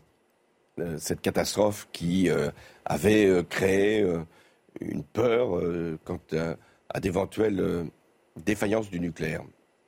L'Allemagne venait d'annoncer qu'elle sortait du nucléaire, l'Italie qu'elle fermait ses centrales, la Belgique tout pareil. Et moi j'ai dit non, nous allons garder le nucléaire, mais nous allons faire monter le renouvelable et à terme il y aura 50% d'énergie euh, pour l'électricité qui viendra du nucléaire. Et le reste, ce sera du renouvelable et, d'autres sources d'énergie. Je pense que cette position reste la, bonne. Excusez-moi, mais factuellement, qu'est-ce qui est faux dans ce qu'il dit?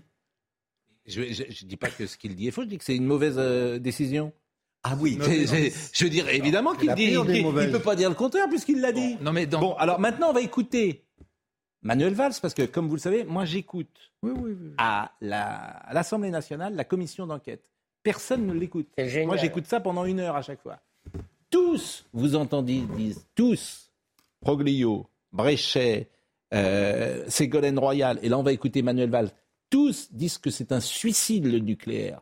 Et M. Valls, qu'on vient entendre là, dit que ça ne reposait sur rien, aucune étude d'impact. Franchement, ce sont, il devrait envoyer euh, François Hollande je ne sais pas devant quel cours, mais il, pourrait être jugé. Ben, franchement, il pourrait être jugé parce que tu prends des décisions. Ben, c'est incroyable. Mais tu prends. Mais pourquoi Mais c'est incroyable. Il pourrait être jugé. Ce que, vous dites est, ce que vous dites est incroyable. Mais pourquoi il pourrait il peut pas être jugé pour Parce que l'idée de rééquilibrer, l'idée de rééquilibrer effectivement le nucléaire qui est à 72 et, de mettre du renouvelable et de mettre le nucléaire simplement à 50% c'est pas un crime. Alors, vous avez raison. Alors on le juge pas et l'opinion de la Mais non, mais non. Je vous dis pas ça, je dis que vous employez des termes qui sont incroyables. vous avez raison, il n'a pas été jugé, on fait de la politique, vous avez parfaitement raison, c'est les électeurs qui ont jugé. Mais l'opinion publique a jugé. Mais écoutons M. Valls, c'est à l'aune de ce que dit M. Valls. Écoutons-le. Et le tribunal de l'histoire. Désolé. Les 50%, c'est là où je suis franc, euh, je crois, n'était le résultat d'aucune étude d'impact ou analyse de besoin. L'optique, c'est vrai, était, euh, était politique passer de, trois quarts environ à un demi, euh, à la moitié, la part du nucléaire dans la consommation électrique. Avec dans l'esprit euh, que, le, développement des, énergies renouvelables euh, était peut-être entravé pour certains par la place du nucléaire comme une zone de confort et qu'il fallait en quelque sorte la libérer pour d'autres énergies. Je crois que c'était ça la, la, euh, la philosophie.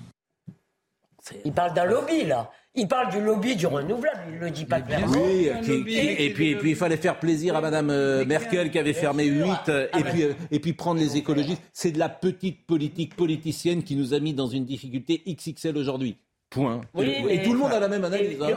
Sauf Gérard Leclerc. En vous écoutant, on a l'impression qu'on a arrêté le nucléaire. Mais, excusez-moi, excusez-moi, on, a, construit les EPR de Flamanville, qui a, coûté, qui a coûté six fois plus cher que prévu. Vous n'écoutez pas cette commission d'enquête Et qui ne marche toujours pas. Mais parce que Gérard, parce que Gérard, parce que marche toujours parce que Gérard, quoi qu'il arrive, c'est la statue du commandeur. Mais encore pas du tout. Tous les spécialistes. Il se prosterne devant François Hollande. Mais si, mais si, je ne peux pas vous le dire. Tous les spécialistes. Et vous avez le droit.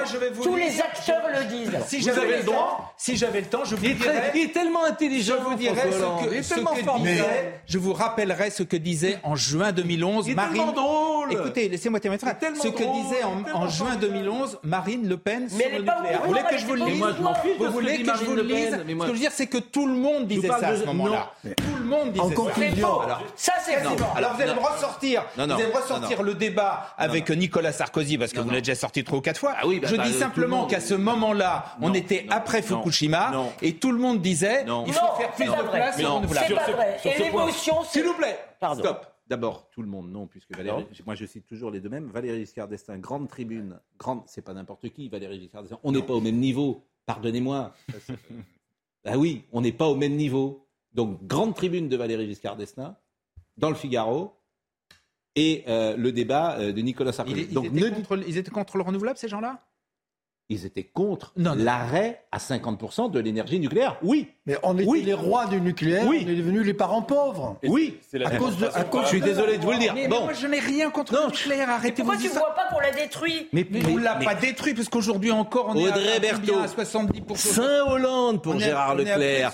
Il est tellement drôle, le président Hollande. Il est tellement sympathique, est tellement intelligent, est tellement merveilleux. Moi, je suis pas, pas vrai. Moi, je cible personne, contrairement à d'autres. Ah bah, bah, et j'essaye d'avoir un jugement équilibré. Excusez-moi. Gérard, il n'y a pas de jugement. Moi, je juge les hommes politiques à leurs résultats. Bah oui, bah oui, ben sur, euh, oui.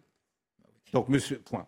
Ah Donc, on, avait, on était des champions du nucléaire. On est aujourd'hui. On est, on est quoi Il y a combien? Il représente On est en grande difficulté aujourd'hui. Et qui a pris les décisions sous le mandat Il y a eu une centrale de fermée, vous le savez très bien.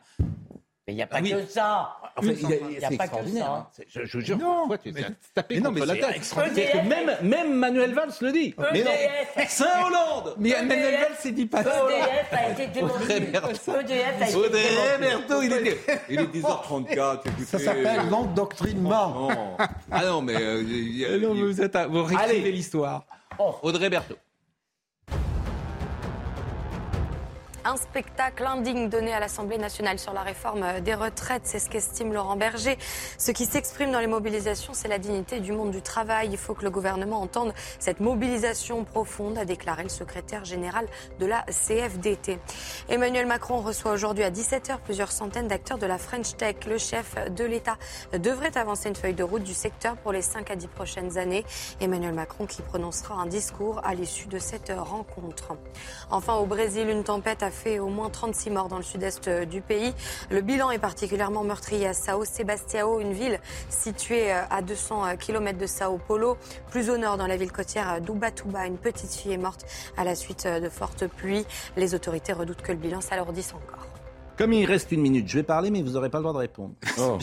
Gérard Leclerc. Quelle surprise Ce que je reproche, ce que je reproche à François Hollande, c'est d'avoir viré le nucléaire alors qu'on n'était pas prêt pour les autres. Première chose. Quand on prend une décision, il faut être prêt pour les autres. Qu'on abandonne le nucléaire, pourquoi pas, mais on n'était pas prêt pour le renouvelable. Première chose. Et ça, cette remarque de bon sens que je fais, elle n'est pas arrivée jusqu'à son cerveau. Deuxième chose, et on est en train de faire la même chose avec les voitures électriques. On fait la même chose. Les voitures électriques, pourquoi pas On n'est pas prêt on oblige les gens à faire des voitures électriques et on n'est pas prêt. On va dans le mur, je vous le dis aujourd'hui, on va dans le mur. On a perdu l'industrie française, on n'a pas les voitures euh, essence, on n'a pas les voitures électriques qui pourront les remplacer. On n'a pas le temps, on n'a pas le temps. Donc c'est ça que je... Donc quand, pour des raisons idéologiques, on remplace une solution par une autre, pourquoi pas? Mais encore faut-il être prêt pour cette solution. Dans les deux cas que je cite, renouvelables et voitures électriques, on n'est pas prêt. Merci. Ah, c'est fini, c'est fini, c'est fini, c'est fini. Audrey Missiraka. Je prends à témoin les téléspectateurs. Hein. Audrey, Audrey Missiraka était à la réalisation. Raphaël Lissac était euh, au son. Rémi était à la vision. Marine Lançon et Justine Kerka. Et si le président Hollande veut venir euh, euh, sur ce plateau avec la courtoisie républicaine qui est la nôtre, nous l'accueillerons et nous lui poserons des questions peut-être que les autres ne posent pas ou n'ont pas envie de lui poser. Euh, Jean-Marc Morandini dans une seconde. À tout de suite. Non mais le drame de la voiture,